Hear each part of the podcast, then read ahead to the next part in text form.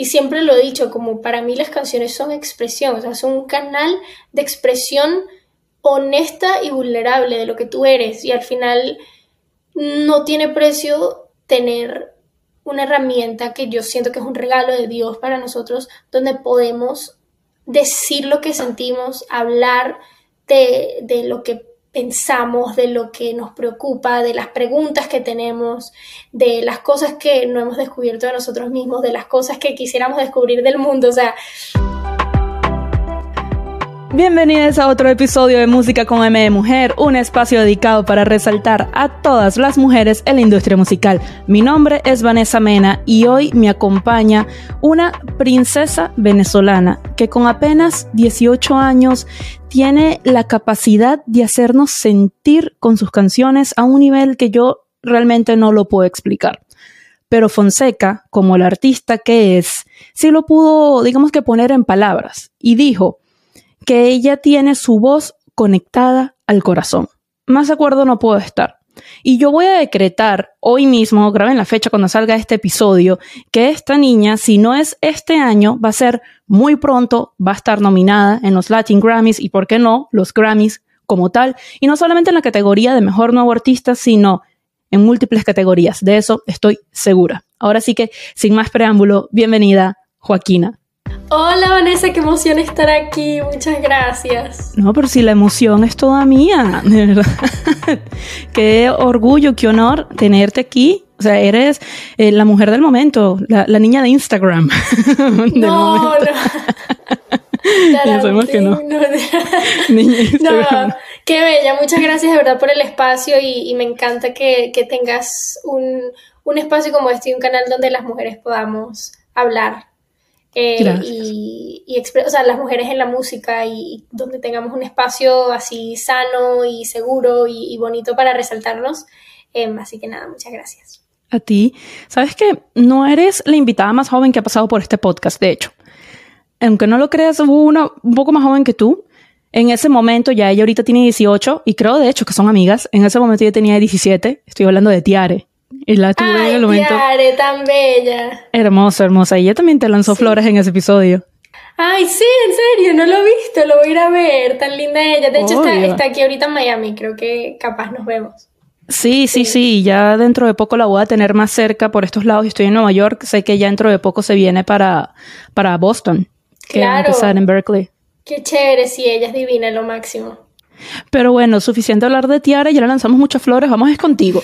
Porque, mira, que tú eres la reina de este episodio. A mí me encanta lanzarle flores a mis amigas. Siempre. Me fascina, me, fascina este apoyo entre mujeres. Claro, así tiene que ser. Siento que a veces es como que un tabú en, en la industria en general apoyarse entre sí y especialmente entre las mujeres en la industria y, y ¿Me entiendes? Me parece tan hermoso como poder apoyarnos entre sí y yo amo apoyar a mis amigas y a mis amigos también, ir a sus shows, eh, mostrarle su música a otras personas. Siento que es muy importante y al final eso es lo que cuenta, ¿no? Las conexiones y el, y el, y el amor que se crea entre, entre personas. Eso es lo que ayuda on, in the long run, a largo plazo. Qué lindo eso de eh, lo que hablas de apoyarnos entre mujeres, porque a mí me encantó que cuando me comuniqué con tu equipo, eh, en el email responden, eh, Joaquín está muy interesada y yo, qué lindo que ella, pues sin conocerme, sin haber escuchado el podcast, esté muy interesada y eso habla obviamente de lo que significa para ti el apoyo entre mujeres en la industria. Sí, 100%. De hecho, yo te había encontrado por Instagram hace ya varios meses, como que había, sí, había visto como un par de, de, de videos que tenías con, con, gente que admiro mucho, con mujeres que admiro mucho y había visto y tal, y conversaciones súper lindas. A ver, ¿como quiénes? ¿Como quiénes? Creo que fue, creo que fue que estabas con o hablando de Elena Rose en, en ah, una. Ah, sí. Y después otra que vi con Claudia eh, Prieto también. Eh, otra que vi con, bueno, la de... Creo que estabas hablando con Nani, no sé. No sé si me equivoco, pero te empecé a ver y tal, y me salías, y cuando me metí en tu cuenta vi que me habías mandado un mensaje, y ahí es que le escribí a mi equipo como que, para tal, by the way, ¿será que esta chama escribió en el email? Y entonces ya ellos me dijeron, ay, sí, tal. Pero nada. Qué bueno este saber esto. Me acabas de hacer el día. Qué bueno saber esto. Pero bueno, suficiente de hablar de mí, de mi podcast y de otra gente que como dije, aquí la reina hoy eres tú. Y yo por ahí, bueno, obviamente te estoqueé. Así, tú no eres la única estoqueando el podcast. Yo también te estoqueé bastante a ti. Y por ahí vi que primero tu primer acercamiento con la música fue a los tres años con el violín. Que ya sé que has dicho varias veces que no tocas el violín porque lo dejaste a los cinco. Sí, no ¿Ves que me lo- hice la tarea? Ay, te hiciste la tarea completa. No, no sabes, o sea, de verdad, lo que me arrepiento de no haber seguido con el violín. Yo empecé en clases de música muy chiquita por, por algo natural, o sea, en mi casa, la verdad, nadie en mi familia es músico. em, y para mí fue como un acercamiento muy natural porque siempre, no sé, estuve alrededor de las artes en mi casa y de como ese mundo. Y a mis, pap- mis papás son muy melómanos como yo, entonces ellos como que me hicieron ese acercamiento por ese lado, pero no porque nadie en mi familia fuera músico y desde muy chiquita como empecé a mostrar un interés por el baile, por la música y ya como a los tres años es que me metí en mis primeras clases y empecé a tocar violín, fue como mi primer instrumento ever, Sí. pero no sé por qué, después de como dos años, un año lo dejé y no sabes lo que me arrepiento porque me hubiese desarrollado el oído. O sea, mil veces mejor. Ah, pero- Siento que, no sé. Pero bueno, tuve que, tuve que Nunca es tomar, no tarde. sé. Sí, nunca, Nunca es tarde, tarde. pero... No, y ap- apenas tienes 18, o sea, estás hablando como que ya no hay tiempo para aprender otro, otro instrumento, o sea. No, Uno eh, tengo, sabe. varios, tengo varios instrumentos que quiero aprender. Ah, mira tú, tengo varios. ¿cuáles? Quiero aprender Porque el ya bajo. sabemos que sé que tocas el piano y la guitarra, ok, ¿y el Sí. bajo? Quiero aprender el bajo y la batería. Me hice una promesa que iba a aprender como uno de los dos antes de que cumpliera 20 años. O sea, tengo un año y medio para aprenderme, Bajo y para batería. aprender bajo o batería o los dos. Ok, Ojalá, ok, en, año- pero- en año y medio hablemos. Pero no, mejor no, no dejo hasta aquí porque si no lo cumplo me voy a... Na- nadie te va a juzgar, Joaquina, nadie te va a juzgar. Pero bueno, retomando tus inicios en la música, sé que tú compusiste tu primera canción a los ocho años, eh, que creo yo, creo, Eso está en el si internet. equivoco, ¿Será que yo dije eso en alguna parte? ¿Será que.? Uy, en se una me olvidó que parte, todo. Mira, entre cielo e internet no hay nada oculto. Me encanta esa frase. Yo sí, ¿será que yo dije eso en alguna parte? Bueno, pero No, sí, mi primera pero, canción. pero en fin, eso no ha visto la luz, ¿no? Esa canción, o sea, que no, yo sepa, no, no, no no, esa canción, no, no, no. Fue. Es una canción que escribí a mis ocho años, me recuerdo perfectamente, en mi cuarto, en este mismo cuarto que ha sido mi cuarto toda la casi toda la vida desde que me mudé. Em, y desde que me mudé de Venezuela. Y tenía Sí. ocho años y lo escribí y, o sea, escribí en mi cuaderno y mi mamá lo encontró y yo me morí de, de la pena, entonces lo boté y ya no sé dónde está. Pero esa fue como que mi primera canción que escribí, pero fue más tipo melodía y música. eh, y ya después creo que empecé a escribir, como que escribir canciones como a los 13 años. Mira, y ahorita hablaste, bueno, que tu mamá te encontró ese cuaderno. ¿Todavía escribes en un cuaderno? Sí, bueno, la verdad mezclo, mezclo un montón, o sea, tengo mis, tengo como varios cuadernos de confianza. Me encanta escribir en sí, o sea, me encanta journal, como escribir para desahogarme, para meditar, para orar, o sea, yo escribo para todo, me encanta. Em, tengo como que mis, mis par de cuadernos así con los que escribo, para, o sea, los que escribo canciones, pero también escribo mucho en mi teléfono. O sea, si te soy 100% honesta, escribo mucho en mi teléfono por el, el simple hecho de que es más fácil y es más rápido. Lo tienes ahí. Sí, lo tengo ahí. Entonces es como que si, si es algo más que tengo mucho tiempo para, o sea, que tengo todo un día para escribir una canción y sentarme y estoy sola, tal, ok, pero si es más como que, no sé, me llega una idea que me pasa mucho, me llegan ideas así y me pongo a escribir en, en, en mi celular. Eh, muchas veces si escribo con otras personas en sesiones con otros, para otros artistas o con otras personas, escribo mucho en la computadora porque se me hace más fácil como para que la gente lo vea. Pero me encanta, o sea, siento que mi primer amor siempre va a ser escribir en el cuaderno. No sé, me gusta. Claro, la vieja escuela. ¿Todavía conservas algunas de esas canciones que escribiste cuando estabas más chiquita? Sí, las, de hecho las tengo, o sea, porque empecé, ese como, esa canción a los ocho años fue como mi primera introducción al mundo de escribir Sí. canciones, fue la primera vez que me planteé la idea, pero empecé a escribir canciones ya, escribir canciones como a los 13, 14, y todas las tengo ahí en mi cuaderno. Eh, no creo que verán la luz del día, pero bueno. Ay, nunca sabe, nunca sabe. Pregunto como que qué sientes cuando vuelves a leer eh, eso que escribiste a esa edad. Me da un poquito de, de como uh, escalofríos porque, no sé, siento que uno de los 13 a los 18 cambia demasiado, pero también me da mucha ternura y me da mucho orgullo porque fueron las primeras veces que yo empecé a escribir canciones, entonces era como, no sé, siento que hay una ingenuidad, yo creo que uno nunca debe perder la ingenuidad al escribir o al crear, pero especialmente las primeras canciones de uno siento que están llenas de mucha ingenuidad, ¿no? Como de mucha, no sé, de, mucha pasión que a veces uno cuando empieza a escribir más y lo hace más como por monotonía, se puede ir perdiendo. Eh, y a mí me encanta verlo porque me siento otra persona, me teletransporta y me da un poquito de, de cringe a veces porque lo veo y es como que, eso pudiera estar mil veces mejor, Joaquina, que dijiste. Pero también tenía 13 años, ¿me entiendes? Y me parece muy tierno y muy hermoso como que tener eso plasmado, aunque nunca lo vaya a sacar, aunque nunca lo vaya a grabar. Tenerlo ahí es como, sí, es como un, sello de lo que yo era en, en esa época de mi vida, en ese entonces. Claro, y aquí, no sé, a 30 años, cuando veas otra vez esas notas, van a ser, si ahorita ya son recuerdos significativos, imagínate de aquí a 30 años, que hablando precisamente pues de todo este, de tu proceso para componer como compositora, eh, ¿qué crees que es más difícil? Hablar de algo que tú viviste, porque al final digamos que es como desnudar tu alma, porque estás hablando de algo personal, o escribir de algo que no has vivido, algo que estás imaginando. Yo creo que es más difícil hablar de algo que no has vivido.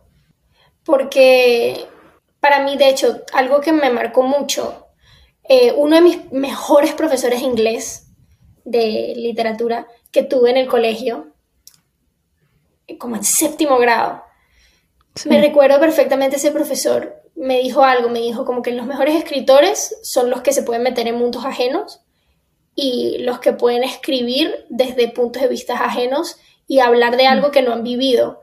Y yo personalmente creo que hasta en las vivencias personales, o sea, cuando tú usas una vivencia personal para escribir, yo también creo que parte de esa vivencia personal tiene que tener un poquito de, de meterte en otro papel o crearte algún mundo, aunque sea 100% real, el hecho de que lo estás plasmando y lo estás diciendo, o sea, de alguna manera estás, ay, no sé cómo explicarlo, pero de alguna manera estás como envolviéndote en, otro mundo. No sé si tiene sentido, pero ay, no sé, no sé si lo expliqué bien, pero... No, no, no, sí, sí. Pero, para, pero para mí es más difícil siempre escribir para, o sea, escribir de algo que no he sentido porque siento que la narrativa es distinta, siento que tengo que conscientemente meterme más en el papel, tengo mm. que ponerme más como la, ¿sabes? Como que más los zapatos de escritora y de crear, de hacer historias, ¿me entiendes? De contar historias. Claro. Eh, pero a la misma vez, a veces me pasa que escribiendo para, eso es cuando estoy escribiendo para mí, pero también ponte que estoy escribiendo para otros artistas, a veces meterme en sus zapatos y escribir sobre lo que ellos han pasado, como escuchar sus historias y agarrar eso y contarlo, a veces se me hace más fácil, entre comillas, pero fácil porque siento que me da como un descanso y me mm. permite salirme de mi propia realidad por un segundo. Por eso me encanta también como que escribir para otras personas o escribir con otros artistas para ellos, em, porque sí me da como un, un, break, me da un break donde puedo yo escapar de mi realidad y ponerme los zapatos de otra persona. Entonces no creo que... Y experimentar también. Sí, no creo que necesariamente una sea más fácil o difícil que la otra. En, pero creo que, hay matices y que hay cosas más fáciles y más difíciles de... 100%. Dije como mil cosas, perdón. No, no, no, pero me encantó porque de hecho, no, porque de hecho te, iba a preguntar también que, ajá, que eso era cuando escribías para ti, pero cómo era también cuando escribías para otras personas, que ya básicamente me lo, me lo respondiste, porque eh, por lo menos hablando ahorita que mencionamos a Claudia, eh, ella lo decía, que ella es como muy eh, selectiva con lo que ella canta. No, o sea, no, no es porque sea su voz, o sea, no su voz de que ah, es mi voz, sino que es ella, ¿sabes? Es algo que está saliendo de ella y que hay ciertas cosas que ella escribe para otras personas que no, no las diría ella como tal, no las diría así. Entonces, y para mí es un ejercicio. Para mí es un ejercicio tan espectacular poder escribir para, otra, para otro artista porque al final yo me enamoré de la escritura por el simple hecho de contar historias. O sea, yo me enamoré antes de la música, de la poesía, de leer, de la literatura, ¿me entiendes? Entonces para mí eso es una pasión gigante. Y poder sentarme con otro artista y escuchar su historia, escuchar su vivencia y poder agarrar eso y plasmarlo y contar su historia a través de mi punto de vista o a través de mi, no sé, de mi experiencia, no sé, pero usando su historia. Es un ejercicio brutal, es un ejercicio brutal y me relaja mucho porque me permite como ponerme un escudo y, poder esconderme detrás de yo no voy a cantar esto, sino esta persona va a cantar esto. Y mira, eh, yo sé que para toda persona tener el apoyo de nuestros padres es clave en, en lo que hacemos, ¿no?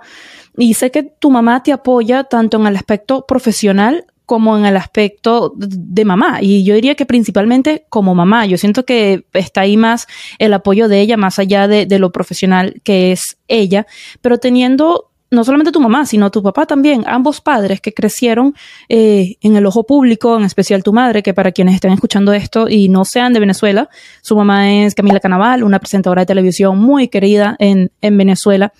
Eh, ¿Cuál ha sido como el mejor consejo que te han dado tus padres hasta ahora, cuando tú decidiste empezar esta aventura, porque al final esto es un sueño que es tuyo, no es el sueño de ellos.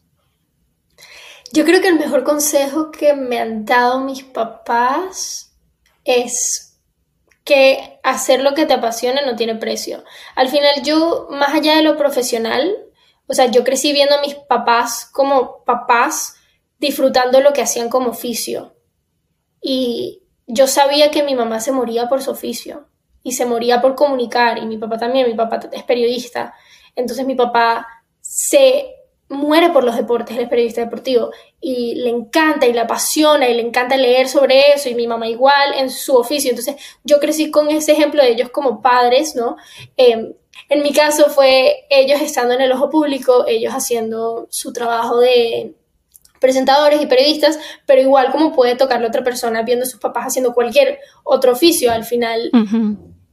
Yo tuve el ejemplo de que ellos les encantaba lo que hacían como trabajo. Y mi mamá desde el día uno, cuando yo le dije que yo quería ser músico, que esto es lo que yo quería hacer, eh, que yo quería empezar a grabar mis canciones, eh, empezar a escribir, ella lo único que me dijo, bueno, ella y mi papá y toda mi familia fue, fue que ellos me apoyaban eh, contarle que yo le diera mi 100% y contarle que yo hiciera absolutamente todo lo posible y yo demostrara que de verdad lo quería y que al final no tenía precio hacer lo que a uno le gustaba. Y, y nada, mm. sí, ese es el mejor consejo. Y creo que lo transmites, lo transmites en los videos, no te he podido ver en vivo, pero lo que he visto de tus videos, de tus presentaciones, presentaciones, de tus videos musicales, todo, tus, escucharte, ni siquiera verte, es que no hay que verte, solamente escucharte, tú transmites toda esa pasión, porque hablando de eso, te confieso que cuando yo escuché Rabia, se me aguaron los ojos. Y, y, no sé si es porque, y, y, todavía, no fue solamente la primera vez que la escuché, todavía me ahorita hablando de rabia, se me aguaron los ojos ahorita otra vez. Pero no sé si es porque esa canción me lleva como alguna época de algo que yo misma sentí, o si es porque tú transmites tanta honestidad, tanto sentimiento, que para mí eh, es más importante en, en el tema de los cantantes, ¿no? La interpretación, obviamente la voz también, ¿no? Pero en mi caso, lo que yo siento es que un cantante puede tener una voz espectacular, pero si no tiene ese poder, esa capacidad de interpretación, no me llega. Y tú tienes ambas cosas, tú tienes voz, tienes sentimiento. ¿Cuáles crees que han sido como que esos factores que te han ayudado a ti a tener esa capacidad de interpretación más allá de los consejos que te han dado tus padres? Bueno, gracias primero por esas palabras tan lindas, de verdad que preciosa, muchas gracias. Em, yo creo que la honestidad, o sea, la honestidad ante todo, al final yo me enamoré con la composición y cuando empecé a escribir canciones me enamoré con, con hacerlo por el hecho de que me permitía hacerlo más honesta y, vulnerable y, y yo qué podía hacer, ¿me entiendes? Al final yo hago música y yo canto no solo porque me encanta la música, sino porque me encanta la escritura. O sea, yo no creo que yo sería cantante o quisiera ser cantante o grabar mis canciones si no tuviera la pasión tan fuerte que tengo por la composición. Eh, porque para mí mi primer amor, como te dije, fue eso, la literatura, la poesía, el contar historias. Entonces yo hago música por eso, no necesariamente es por cantar aunque obviamente me fascina, me encanta y la música es una pasión gigante mía desde que tengo memoria también, pero decidí tomar este camino profesional por, por, por la escritura. Y te digo, por la escritura, porque al final eso que tú dices de, de, ser honesto em, y de interpretar de una manera honesta, para mí es tan importante y, de verdad me llena mucho que me lo digas porque yo en, mis canciones hasta ahora y ojalá por el resto de mi vida quiero tratar de ser lo más honesta posible, ¿me entiendes? O sea, contar lo que yo soy, ¿me entiendes? O sea, escribir lo que yo soy, escribir lo que yo pienso y no le digo a nadie, em, escribir lo que me cuesta decir. Y sé que puede sonar muy cliché, pero para mí eso es el escribir canciones, ¿no? Y contar historias y, contar esas cosas de que nadie sabe de mí o esas cosas que hasta yo no he descubierto de mí y escribiendo canciones me ayuda a descubrirlas, o sea, entonces... A conocerte, claro. Que me gustó eso que dijiste. Y siento que eso también es como en parte la clave del éxito, porque por lo menos si pensamos en, en Shakira, Shakira ha sido referente a honestidad y lo dijo en la entrevista que dio hace no mucho, eh, que ella siempre ha tratado precisamente justo lo que tú acabas de decir, de a través de sus canciones. Shakira. Eh, ser honesta. La amo. My queen. Total, ser. Ella siempre ha tratado de ser honesta y que es una especie de catarsis, ¿no? Para, para ella, sus canciones. Sí, catarsis también. Para mí, o sea, y siempre lo he dicho, como para mí las canciones son expresión, o sea, son un canal de expresión honesta y vulnerable de lo que tú eres. Y al final no tiene precio tener una herramienta que yo siento que es un regalo de Dios para nosotros, donde podemos decir lo que sentimos, hablar de, lo que pensamos, de lo que nos preocupa, de las preguntas que tenemos, de las cosas que no hemos descubierto de nosotros mismos, de las cosas que quisiéramos descubrir del mundo. O sea, no sé, me parece tan espectacular y siento que lo importante es que nunca nos olvidemos de eso, que al final la música es para eso y para gozar la vida y para ayudar a expresarnos y abrazarnos y a llorar. para eso es la música, entonces Total. sí. Totalmente, para alegrarse ustedes quien, quienes la hacen y para alegrarle la vida a quienes la consumimos. Sí, como dice, como dijiste tú, es una especie de catarsis. Total, total. Pero mira, ahorita yo te mencioné rabia, pero yo siento que ese no es el único tema en el que digamos que se puede casi que palpar tus sentimientos como que si eso fuera posible. Porque está freno también, que déjame decirte que lamentablemente, incluso en mis 30 años, me he conseguido con hombres que me tienen con un pie en el acelerador y otro en el freno. ¿Qué significa rabia para ti? Eh, perdón, freno para ti. Freno para mí significa, al final, valga la redundancia, mucha honestidad conmigo misma, porque yo cuando escribí esa canción, em, yo me encontraba en una situación muy tóxica o muy dañina para mí. Em, y para mí esa canción fue mi especie de catarsis como para darme cuenta, esta persona no me hace bien, esta situación no me hace bien, no me estoy poniendo primero. Em, esta no soy yo, ¿me entiendes? O sea, me estoy perdiendo, em, estoy con un pie en el acelerador y el otro en el freno, porque estoy aquí, porque sigo metiéndome en este ciclo eh, vicioso en esta situación y con esta persona. Entonces para mí, freno fue muy como, eh, es la gota que que, ¿cómo es que dicen? La gota que derramó, el vaso. La gota que derramó el vaso como para salir de esa situación y para decir como que yo merezco más que esto, ¿no? Eh, y, y la música, como te dije, no solamente es para mostrar honestidad sobre cosas externas, sino mostrar honestidad, o sea, ser honesta con uno mismo, ser honesta con uno mismo. Y para mí esa canción fue literalmente siendo yo honesta conmigo misma. Ya, repíteme, tienes 18, ¿no? Sí. porque siento que estoy hablando con alguien fácilmente de mi edad. O sea, quisiera yo haber tenido esa madurez emocional. ¿A qué edad sacaste freno? Freno lo sacaste creo que fue el año pasado, pero me imagino que eso no te pasó el año pasado. Eh, freno la escribí a mis 17, Rabia la escribí a mis 16. Eh, y sí, y Niñas de Instagram también a los 16. Qué bueno, que hablando precisamente de, sí, a los 17 tener esa madurez emocional. Gracias. Bueno, sí, no sé, siempre he sido creo que un alma vieja.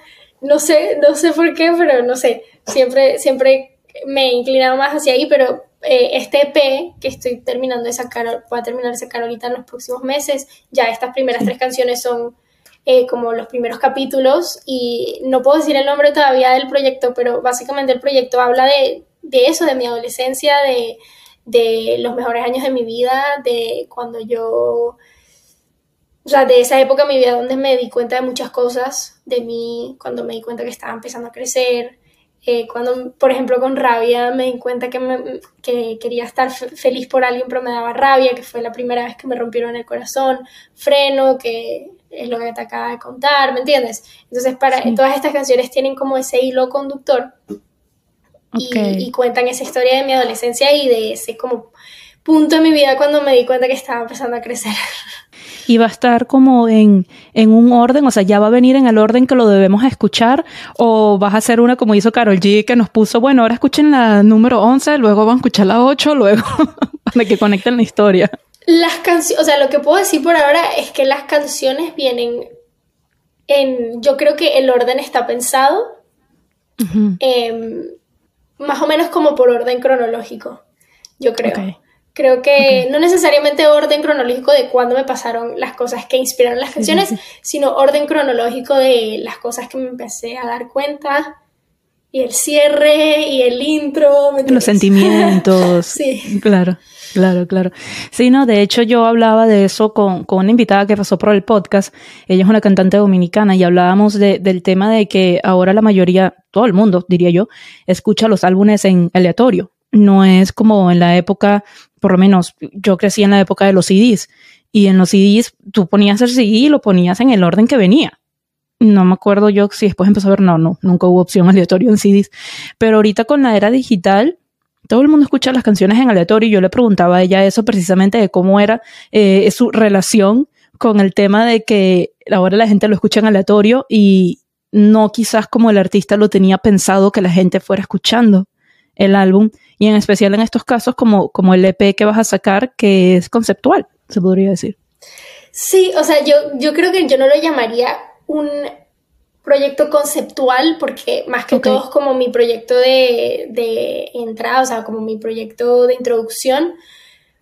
Y no lo llamaría eh, eh, un proyecto conceptual porque yo quiero hacer de verdad un disco conceptual en el futuro.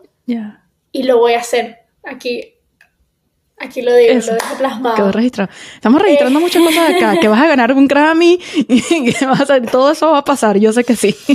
en el nombre de Dios, sí, pero eh, yo, lo que, con eso que dices, yo soy una persona muy de discos. A mí me encantan los discos de toda la vida. Me parece que, que, que hay artistas que deciden poner sus canciones en un orden específico que tengan eh, ¿me entiendes? diferentes capítulos o diferentes, o sea, razones por las cuales esas canciones van. Y hay otros discos que son más aleatorios y que son más como que todo esto tiene un significado, pero no hay como un orden específico en, eh, el cual tienes que escuchar las canciones. Entonces yo creo que depende mucho del, del artista y de el, valga la redundancia, el concepto, pero también como del, de lo que quiera el artista, ¿no? Del propósito de la creación de ese álbum. Por ejemplo, yo, uno de mis discos favoritos de la historia es El Malquerer de Rosalía, o sea, que me corto las venas por ese álbum, like forever. Y, y... Somos dos amigas.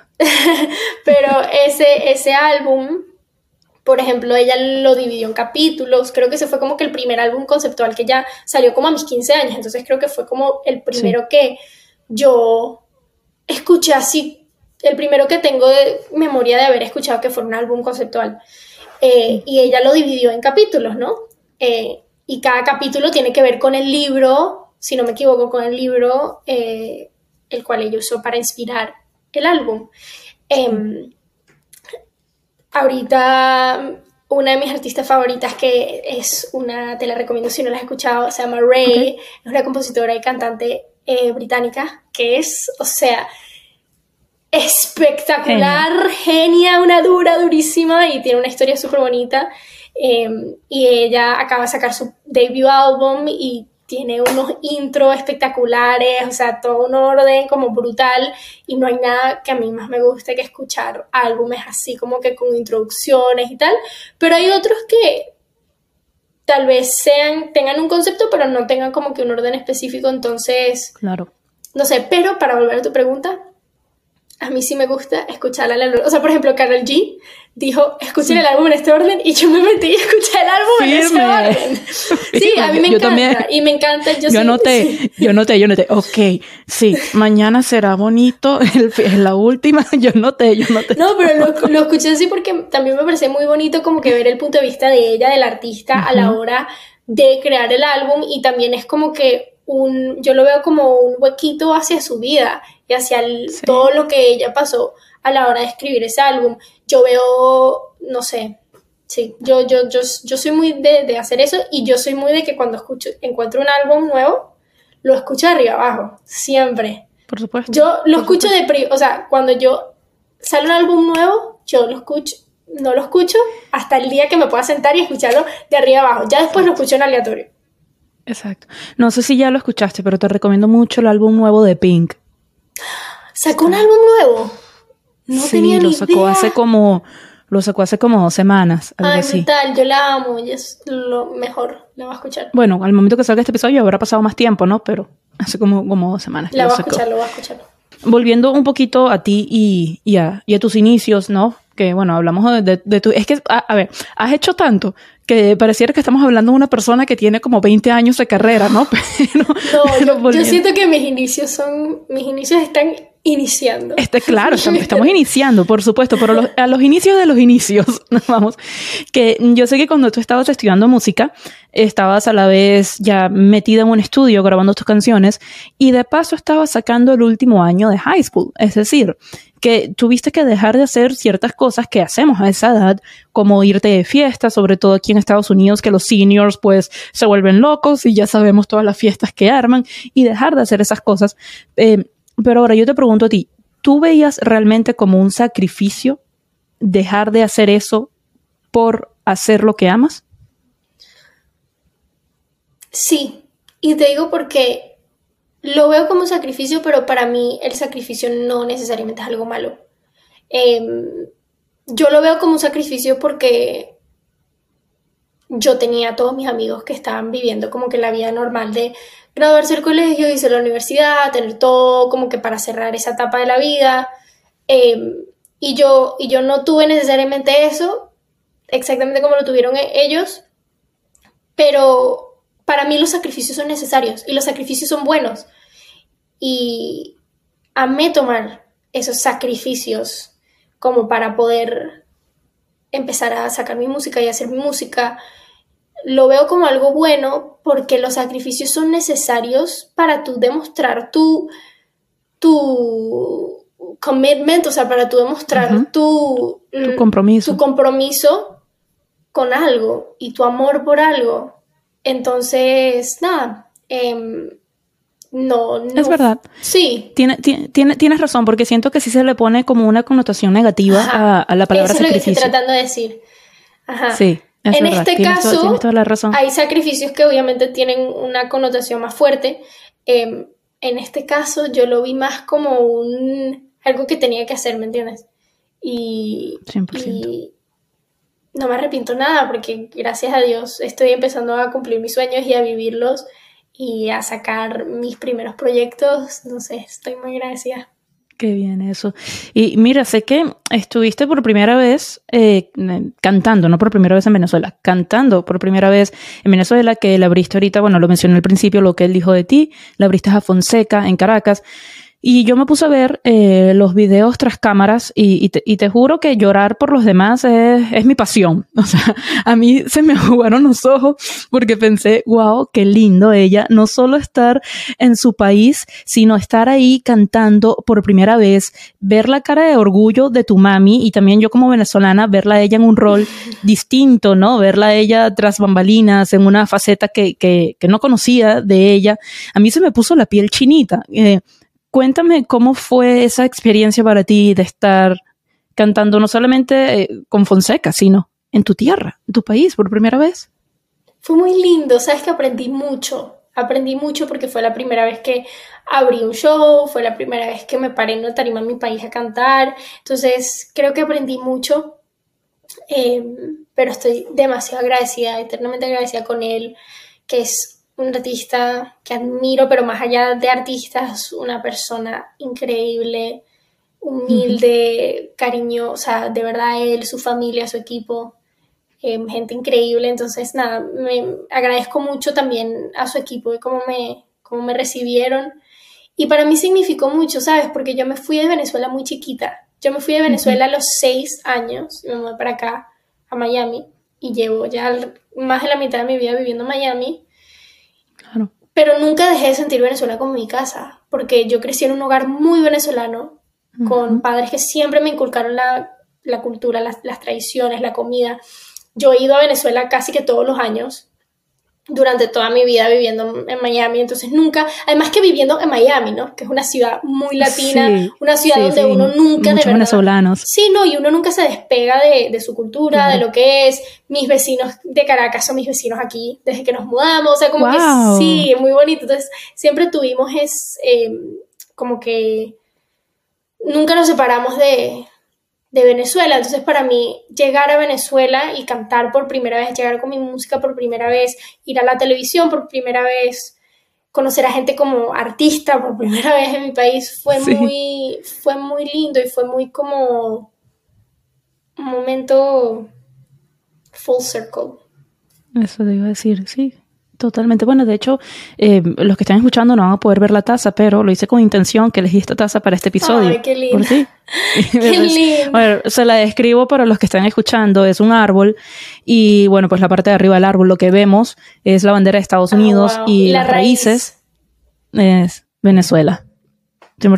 Y ahorita hablando precisamente de, de, Venezuela y cómo se ha conservado eh, tu cultura en, en, tu casa y que de hecho en, tu casa, que te estoy diciendo, entre internet y cielo nada oculto, también has dicho que en tu casa se, te obligan, te obligan a hablar español, estaba prohibido hablar inglés para que no perdieras tu, tu lengua, tu español, y que de hecho tú compones en español, pero corrígeme si me equivoco, niñas de Instagram, creo que es la primera vez que metes como un poquito de inglés.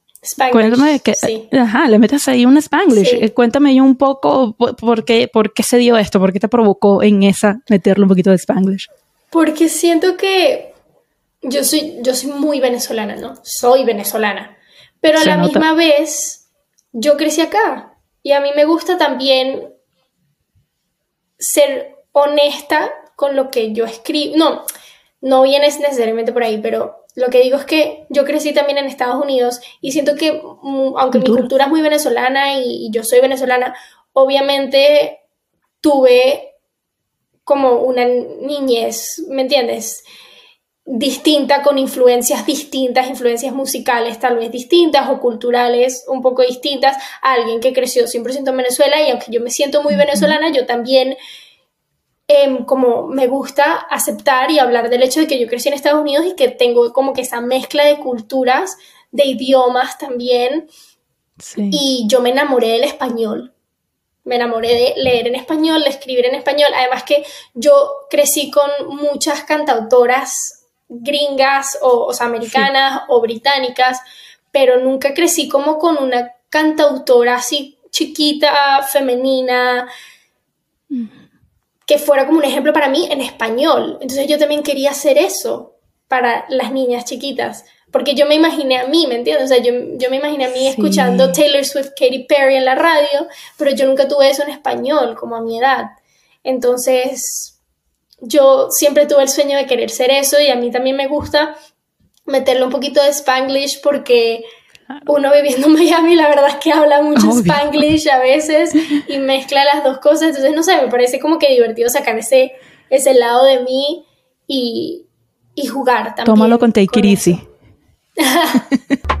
Miren, antes de seguir conversando aquí con Joaquín, les voy a pedir lo que siempre les pido. Si ya llegaron hasta esta parte del episodio, por favor, si me estás viendo por YouTube, no olvides suscribirte. Si me estás escuchando por cualquiera de las plataformas de audio, dale follow, cinco estrellas y todo el cuento.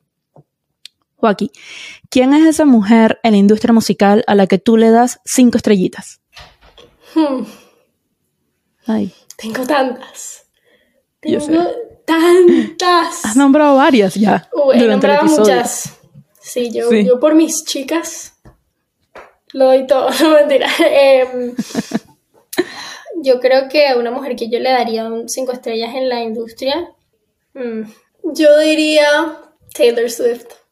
Y para las personas que me conocen, no es una sorpresa. Me encanta, con razón, con razón eres amiga de Tiare. Me imagino que cuando se juntan no dejan de escuchar Taylor. Pero sí, no, Taylor porque como compositora es increíble y lleva haciendo esto desde muy chiquita. Entonces siento que como, como fan, ¿no? ver también su evolución a nivel de composición em, es muy interesante. Eh, me parece un genio a la hora de componer. Me parece que es una mujer que ha hecho muchas cosas para la industria, para abierto, eh, abierto muchas puertas para las mujeres en la industria, aunque no se vea. Y sí, me, me, me, gusta mucho ella porque siento que a través de tanto tiempo como que ha estado firme ahí y ha sido un ejemplo muy lindo también de la pasión por la composición, de la pasión por el hacer historia, por el contar historias eh, y nada. Y también por hacer, porque él la ha hecho. O sea, yo comentaba en ese episodio con Tiare que Taylor se puede retirar hoy mismo de la industria y ya hizo historia. Ya ella dejó un legado, ya, ya ella deja su legado 100%. I don't think she's done yet. no, obviamente no, obviamente no. Ojalá no, ojalá, necesito otra, necesito como un disco por año, no mentira, mentira. pero digamos que ella dice, no, bueno, ya me retiro, ya dejó un legado. O sea, ya ella no tiene nada que demostrar a nadie. Ya ella es enorme. Y mira, pero tengo muchas. Ah, perdón. No, yo sé. Ah, no, no, no, pero a ver, a ver, si quieres lanzarte otras más como para... No, no, está bien, para no la... ¿Qué vas a decir? Algo ¿Cuáles son esas... Tranquila, ¿cuáles son esas tres canciones que tienes on repeat de artistas femeninas? Obvio. Ok, que ahorita tengo on repeat. Tengo una de mis artistas favoritas, se llama Gracie Abrams. Y em, tengo una canción de ella que se llama I Know It Won't, I Know It Won't Work, se llama, de su último disco. Ya me llamó la atención por el nombre. Sí, ella es increíble. Eh, hay una artista británica que me encanta que se llama Holly Humberstone, que me encanta una canción de ella que se llama The Walls Are Way Too Thin. Como que las paredes son muy finas. Sí, sí, sí. Esa canción también. ¿Qué otra mujer? Las dos con nombres muy interesantes, las dos canciones que Voy a tratar de decir una que sea en español. Eh, ah, obviamente mi reina de Rosalía, eh, Genis de Rosalía, mm. de su último disco. Uf. Sí, sí. Sabes que cuando hice esta pregunta a, tus amigos, a Nani y a Tiare, Nani entre sus tres canciones puso Freno. ¿En serio? Tan linda. Y Tiare puso Rabia, si no me equivoco. ¡Qué linda! ¡Ay, qué bellas las dos! Hermosas. Y mira, para ir terminando, ahorita mencionaste, bueno, que se viene tu EP, eh, ya hablamos de que está en tus planes en algún futuro sacar un álbum conceptual y que eso va a pasar, pero como yo te dije, te he estoqueado y vi que estuviste en España y que se viene algún proyecto por allá y tengo ahora como curiosidad, más o menos, qué estabas haciendo en España, qué se puede saber de lo que estás haciendo por allá. Bueno, eh, ahorita estábamos en España haciendo una gira por colegios porque estoy formando parte de un programa que se llama Amplificarte, que es un programa de la Fundación de la Princesa de Girona en España. Y básicamente mm. la Fundación de la Princesa hizo un, tiene como una alianza con el estudio donde yo grabo y con mi productor Julio Reyes. Em, y entonces nosotros fuimos como para, para formar parte del proyecto donde básicamente promueven la educación a través de la música y es un proyecto súper hermoso, entonces usan nuestras canciones para enseñar en las aulas a, niños en muchísimas escuelas distintas de España, entonces fuimos a cantar en los colegios, a conocer a los niños, ellos como que están estudiando nuestras canciones, es una gira que, que em, como es a través de varios meses, pero nada, es muy bonito y, por eso estaba por allá. O sea que lo vas a seguir haciendo. Sí, sí lo vas a seguir. ¿En España o van por varios países? Eh, por ahora en, España estamos formando parte de esto. Eh, y por los próximos meses voy a estar ahí, si Dios quiere, en diferentes ciudades del país, nada. Joaquín, de verdad, qué, qué gusto conocerte, haberte tenido en el podcast, conversar un poco contigo. Me llena de mucho orgullo ver a las mujeres lograr sus sueños, que en, especial lo que tú acabas de decir, que no había alguien eh, a tu edad, que no había alguien que cantara en español, así como, como compositora también, no tenías esa referencia. Y qué lindo que tú te hayas puesto como, como objetivo, ok, voy a ser yo. Yo quiero darle eso a las niñas en español. Eso de verdad que lo admiro mucho, me parece increíble lo que estás haciendo, me encanta tu proyecto y sí, me llena de mucho orgullo ver, ver mujeres como tú y en especial cuando son mis paisanas. Ay, y a mí me encanta ver a mujeres como tú también paisanas promoviendo el talento femenino y promoviendo el talento latino también, de verdad. Muchas gracias y, gracias por el espacio, como te dije al principio, y por el cariño. A ti. Bueno, gente linda, ya saben, por favor, déjenme en los comentarios si estás viendo este video por YouTube, si no en las redes sociales, qué tal les pareció el episodio, qué temas quisiera que toque más adelante, a qué invitadas les gustaría ver. Sigan las cuentas del podcast en Instagram, TikTok y Twitter como arroba música mujer, sin el con. Y mis cuentas personales son arroba vanemenag y por supuesto que tienen que seguir a mi invitada de hoy, Joaquina. Si es que no la siguen ya, por favor, háganse un favor y vayan a seguirla y escuchar su música. Joaquina, ¿cómo son tus redes sociales? En Instagram y TikTok me pueden encontrar arroba Joaquina y en YouTube, bueno, en YouTube también, y en Twitter como arroba Joaquina Música. Eso es todo. Ya saben, dale follow, suscríbete, escucha la música de Joaquina, apoya el podcast y todo el cuento. Un beso, se les quiere. Bye. Un beso.